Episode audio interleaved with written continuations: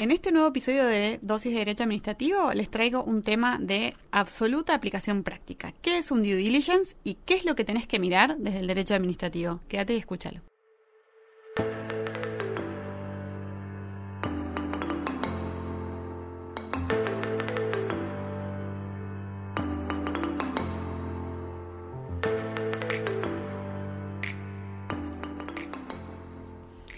Bienvenidos a una nueva dosis de Derecho Administrativo. Hoy estoy con Pauli, hoy es dosis femenina. Ay, me encanta, me encanta. ¿Qué nos trajiste hoy, Agu? Bueno, hoy les traje algo de utilidad práctica, chicos. Bien. Algo que les va a servir para aquellos que trabajan en un estudio jurídico, generalmente, o tal vez si están en alguna empresa, les puede tocar esto también. Hoy les vengo a hablar de qué es un due diligence y qué es lo que hay que revisar desde el derecho administrativo. Obviamente tenemos la suerte de tener la Pau acá y a lo mejor también nos puede tirar alguna pistita sobre qué mirar desde lo civil y comercial Bárbaro. yo les cuento lo que sé, digamos. Entonces, vamos directamente al tema. Habrán escuchado hablar mil veces de due diligence. Hice un due diligence. Oh, qué canchero que soy, hago due diligence. Y por ahí hasta les da vergüenza preguntar qué es. Porque suena a algo tan canchero y tan complicado, ¿no? Que uno tal vez, hasta que no te toca hacerlo y te, te mandás ahí, te lanzás a la pileta a abordar este tema, no tenés idea qué es. Entonces, hoy venimos con Pauli a desmitificar la situación del due diligence, a contarle lo que realmente es. Y spoiler alert, no es algo complicado, sino todo lo contrario. Es casi a prueba de bobbies hacer un due diligence. Pero lo que sí requiere, si se los adelanto, es mucha atención y dedicación y prolijidad. Esto- Vos sos prolija. Aclaramos. Está Aclaro, bien. pero aunque seas o no seas prolijo, si no Todos- guardas prolijidad exacto. para un due diligence, te deseo un montón de suerte, porque ahí no los puedo ayudar, chicos. Está bien. Pero nos traes hoy los Tips. herramientas, Herramientas, básicas. tips, qué es, cómo se hace y cuáles Y son qué- los consejos claro. prácticos. Entonces, número uno, ¿qué es un due diligence? Se llama due diligence, se le, se le dice en inglés para hacernos los cancheros Los nada más, pero en realidad también podría llamarse procedimiento de debida diligencia, ¿no? Suena menos canchero, debida diligencia. No es ni más ni menos que una auditoría.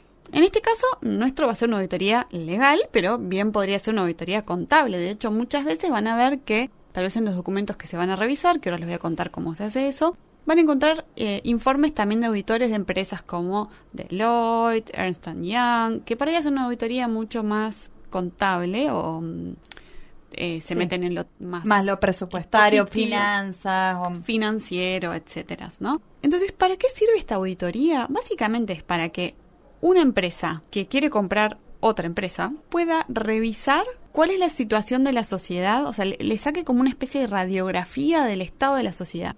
Y con esta radiografía lo que queremos ver es cuáles son los activos y cuáles son los pasivos de esta sociedad que o, o toda la sociedad o parte de esa sociedad que quiero comprar. Entonces, ¿cuáles son los activos? Bueno, que, por ejemplo, no solamente qué inmuebles tiene, o sea, lo tangible, ¿no? Inmuebles, camiones, todo eso que yo eventualmente le voy a comprar, sino también aquello que es intangible. Por ejemplo, derecho de propiedad intelectual. A lo mejor le compro la marca también, ¿no? Todas esas cosas también van a ser activos que yo voy a mirar. Y los pasivos especialmente. ¿Qué serían los pasivos? Bueno, tiene deudas, tiene multas impagas, tiene expedientes abiertos. Un por- tema súper ¿no? importante. Muy importante. Básicamente, lo que tengo que hacer con el due diligence es ver qué estoy comprando. ¿Vieron cuando mm, van a comprar un auto usado y lo sacan a dar una vuelta para ver cómo anda, se fijan los ruidos, se lo llevan al mecánico amigo para que se fije? Bueno, sería Es una esto. cosa así. Básicamente sería así. Entonces es, ¿para qué nos va a servir el due diligence? Para conocer cuál es el verdadero estado de esta sociedad y, en función de eso, ver Si cuál conviene es o el- no. por un lado si conviene o no y por otro lado en realidad cuánto estamos dispuestos a ofrecer para comprarla. Porque si tiene un montón de, no sé, pasivos ambientales, si tiene juicios abiertos que Laborales. pueden perder y los voy a tener que pagar, y así podríamos seguir, voy a ofrecer un precio más bajo, obviamente. Y en otros a veces voy a estar pujando con otros potenciales compradores también. Entonces, ¿qué áreas del derecho suelen intervenir en un due diligence? Obviamente esto va a variar dependiendo del objeto de la sociedad que estemos auditando, pero en mi experiencia generalmente las áreas que suelen participar son derecho corporativo barra societario, derecho comercial, que además miran todos los contratos con privados en general, eh, real estate, o sea, lo que es inmuebles que tenga la sociedad, y se fijan los títulos, los inmuebles, todas esas cosas. Derecho tributario, esencial, siempre están. Tema de impuestos, siempre. impositivo. Derecho laboral, casi siempre, te diría. Derecho ambiental, no siempre. Derecho administrativo, porque somos los más importantes, obvio que tenemos que estar. Defensa de la competencia, ¿y esto por qué? Porque puede generar ¿no? Sí, esta lógico. necesidad de notificar a la autoridad. Esto lo hablamos en un episodio, así que lo pueden ir a buscar. Y por último, lo que es propiedad intelectual. Por esto que decíamos de las marcas, Las marcas, patentes, patentes. etcétera. Entonces, ¿cómo hago un due diligence? Básicamente, lo que va a pasar es que el vendedor va a proveer de cierta información y cierta documentación a los potenciales compradores para que los potenciales compradores lo revisen. Cuando digo potenciales compradores, va a ser el estudio jurídico que el potencial comprador haya contratado, es decir, vos que estás escuchando, vas a ser el que va a revisar los documentos. ¿Cómo hacen actualmente para darnos esa información y esa documentación? Generalmente se utiliza lo que se llama un data room virtual. Se abrevia B, B corta, DR. O sea, si ven BDR es esto. Y si ven DD es due diligence. Les voy tirando así la jerga. Tips, está perfecto, porque nos viene útil para aquellos que no, no- o no lo han hecho o, O lo estás que por veces- hacer por primera claro, vez y también. te mandan, no sé, la abreviatura y quedas descolocado. descolocado. Entonces, en este data room virtual, que básicamente es entrar a una página web, te van a asignar un usuario y una clave donde vas a poder entrar y revisar. Es como una especie de, por ahí, un Google Drive, o hay sistemas como Intralinks y otros, donde vos entras y vas desplegando distintas carpetas que pueden o no estar organizadas igual que un checklist que se prepara antes. Toda esta info más ampliada se las voy a dejar en la página web. Entonces, vos vas viendo las carpetas, generalmente vas directo a la carpeta que te das cuenta que tiene que ver con vos. Ejemplo, yo si veo una carpeta que se llama permisos y habilitaciones, Lógico. voy a esa sí o sí. Pero atenti, este es uno de los tips que les iba a dar hacia el final, pero lo voy a adelantar. No necesariamente los documentos que te importan están en tu carpeta. Entonces, primer consejo, peina todas las carpetas, Y después, Primero la tuya, por supuesto, exhaustivamente, pero también mira las otras carpetas, porque a veces está un documento que te importa muchísimo en una carpeta que no tiene nada que ver. y ahí... Y no uy, se te puede pasar, porque el comprador a quien vos estás representando va a estar, digamos, firmando un acuerdo donde dice, sí, yo vi toda esta documentación y soy consciente y conozco la situación porque lo vi. Y si vos te lo perdiste, Al piste. al piste, claramente. Entonces, ¿qué es lo que en definitiva hay que preparar una vez que revisaste todo, no? Una vez que cada área revisó, lo que se arma como producto final de todo este análisis es lo que se llama un reporte de due diligence o due diligence report. En este reporte, que hay de distintos tipos, básicamente vamos a incluir las observaciones y las conclusiones que surjan de nuestra revisión de documentación e información. Hay distintos tipos, como les decía, hay reportes que son todo escrito, hay reportes que son cuadros, hay reportes que son lo que se llama de red flags, perdonen que tiro así, pero les juro que lo dicen en inglés, no es que yo me esté haciendo la canchera. ¿Qué quiere decir de red flags? Que solamente vamos a incluir aquellas cosas que vimos que están mal. Ejemplo, está vencida la habilitación del el establecimiento sito en tal lugar. Esto puede llevar a que se le impongan sanciones de clausura, Clausura, multa, sí. etcétera. O sea, es- esto está mal, este es el riesgo que, que- estás corriendo. Y a veces también se incluye lo que es un mitigante. O sea, ¿qué le recomendás vos a- al comprador que haga o que incluya en el acuerdo final para mitigar ese riesgo? Por ejemplo, poner como condición previa al closing que se obtenga la renovación de esa habilitación. Así como un ejemplo concreto, ¿no? Y a veces también puede haber una entrega parcial de este reporte antes del reporte final, depende de lo que nos pida nuestro cliente. Entonces, en una, un- una entrega parcial, vas a decir, hasta lo que revisamos hasta hoy, lo que detectamos es esto, pedimos esta otra información. Porque en el medio, creo que algo se los conté, también lo que puede pasar en el proceso del due diligence es que existe una instancia de lo que se llama QA. Nuevamente, perdón por el inglés, pero es así. Que obviamente es por preguntas y respuestas, ¿no?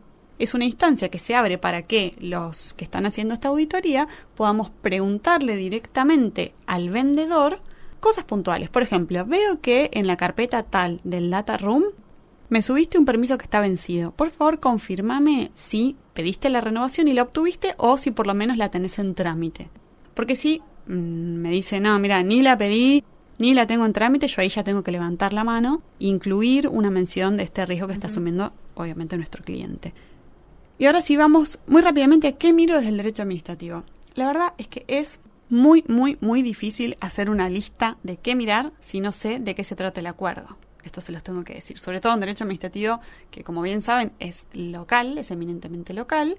Puede haber tanta sí. normativa distinta y tantas cosas distintas que mirar que realmente es imposible. Y además, como saben, va a haber involucrada normativa que puede ser nacional, pero también provincial e incluso municipal, que a veces es muy difícil de conseguir la normativa municipal. Pero, sin perjuicio de esta salvedad que acabo de hacer, sí hay algunos temas que suelen quedar en la cancha del administrativista y que se los paso a contar rápidamente y se los dejo más detallado en nuestra página web. Primer punto, siempre habilitaciones municipales. Si ven la palabra habilitación o permiso, mírenlo. Chau, administrativo. Siempre, exacto, siempre hay que mirar que estén vigentes, que estén a nombre de la empresa que efectivamente se está vendiendo, porque a veces están a nombre de una empresa anterior que luego fue adquirida por la que nos está vendiendo y que nunca hicieron la transferencia de esa habilitación, eso también. Aparte las habilitaciones son, además de, me imagino, también eh, costosas o la demora que implica.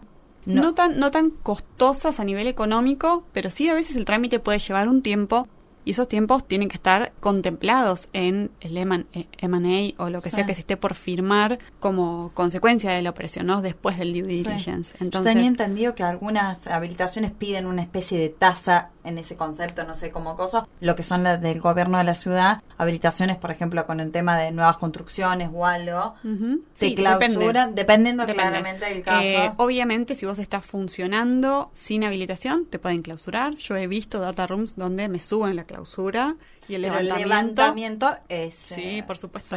Eh, viene generalmente acompañado de una hermosa multa que tenés que, que la depende, Exacto, sí. Entonces, habilitaciones siempre lo van a tener que mirar. Generalmente las habilitaciones, como regla general, van a estar siempre vigentes mientras que no cambien las condiciones bajo las cuales se otorgaron, es decir, que la actividad sigue siendo la misma y que la superficie, la, digamos, las características edilicias sigan siendo las mismas. Esto como como criterio general.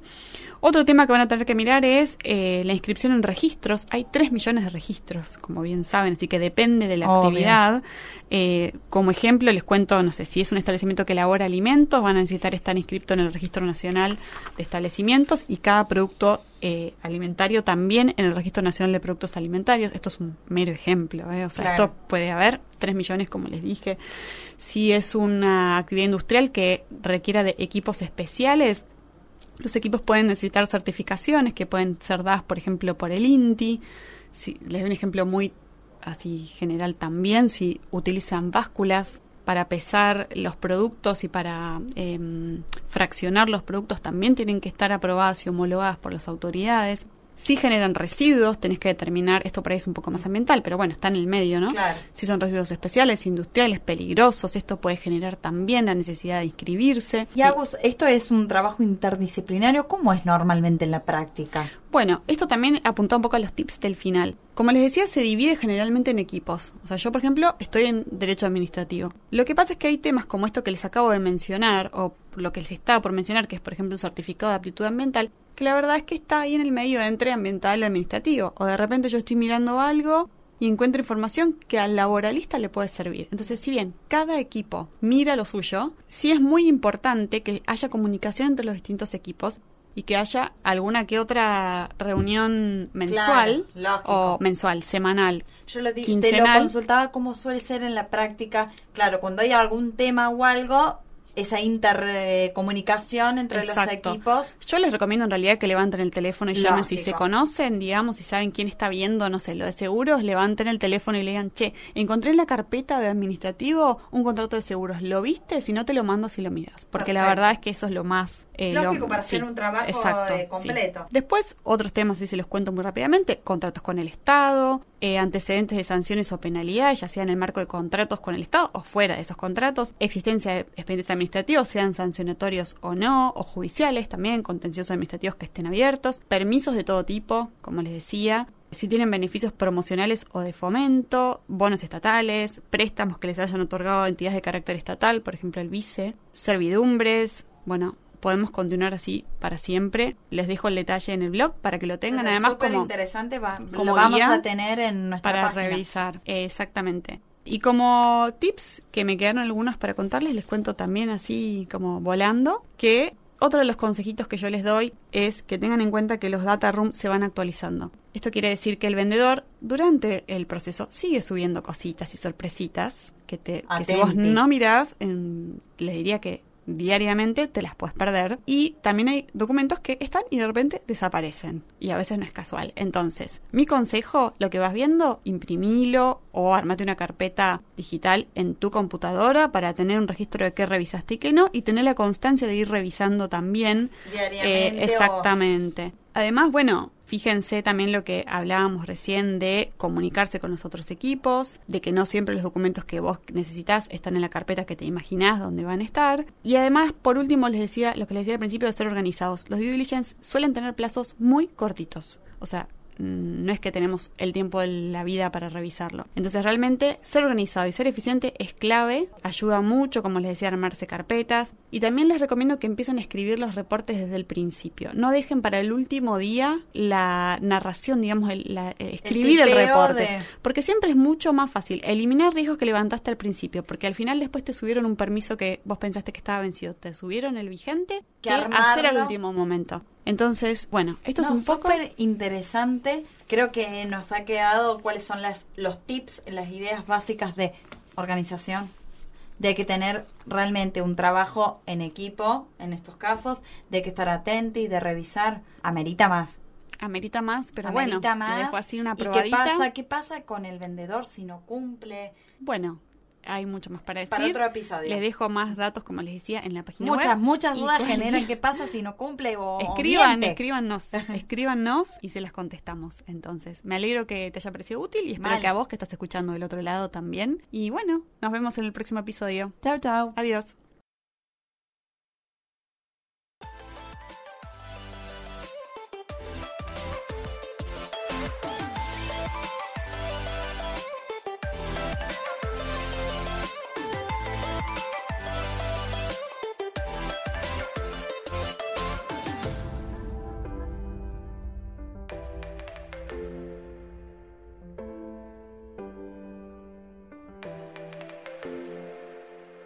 Si te gustó este episodio, no te olvides que hay muchos más en la plataforma de audio que elijas. Estamos en Spotify, en Apple Podcasts, en YouTube, en todos lados. Así que no te olvides de ir y buscar lo que necesites.